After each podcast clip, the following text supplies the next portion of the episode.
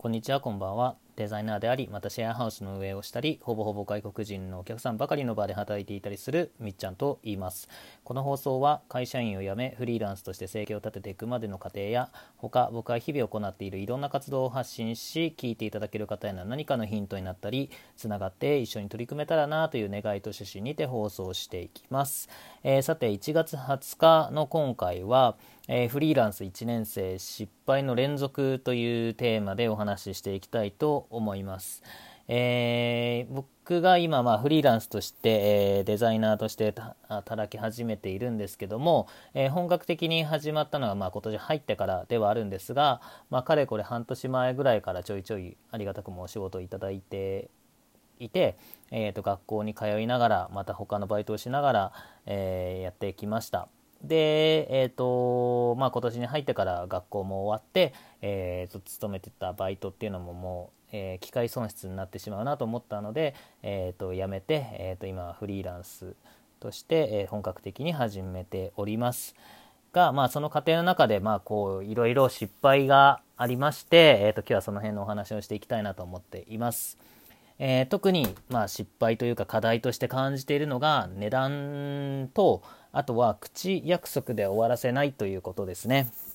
で、値段に関しては、僕は今までインハウスデザイナー、まあ、つまり、えー、と社内案件のみを、えー、やっていくこなしていくデザイナーだったので、まあ、外からの受注っていうのがなく、まあ、なんでそのどうやって見積もればいいのか、まあ、大体の相場感というか、まあ、うんと工数に対してこれぐらいかなっていうのは肌感としてはあるんですけども、まあ、実務としてはやっておらずなんでまあこうやってフリーになった時にあの双方にとって適正価格っていうのがなかなかつかめずでしてでまあ今までどちらかというと安請け合いしてしまって、えー、そうですね幾度か自爆することがありました。でまあ後にも続く話なんですけどもやっぱりそのロゴいくらみたいな何万円とかでフライヤー何万円というように、まあ、やっぱりこうアイテムごとに価格を決めとくべきだなっていうのは切に思います。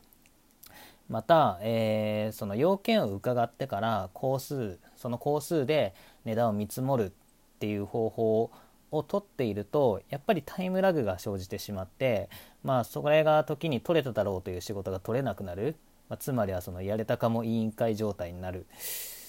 それが発足してしまうなみたいな風に思ってます。うんなんでまあ鉄は熱いうちに打てと、えー、よく言いますが、えー、フリーランスとなって、えー、生活と仕事が直結した今あのその大切さをひしひしと、え感じております。でまた最近ありがたくもこう飲みの席であのお仕事の話になって、えそれでいただくえー、お仕事の依頼をいただくこともあるんですけども、えー、その席でま割と盛り上がって、えー、じゃあお願いしたいなみたいな話になるんですが、まあ、それでまあ僕は安心して、えーとまあ、それでお仕事取れたと思って、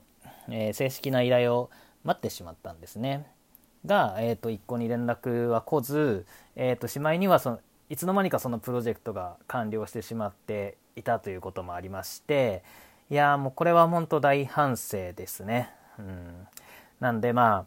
あその失敗から学んだことはあのー、もうその飲みの席でパッともう概算見積もり出してしまうこと。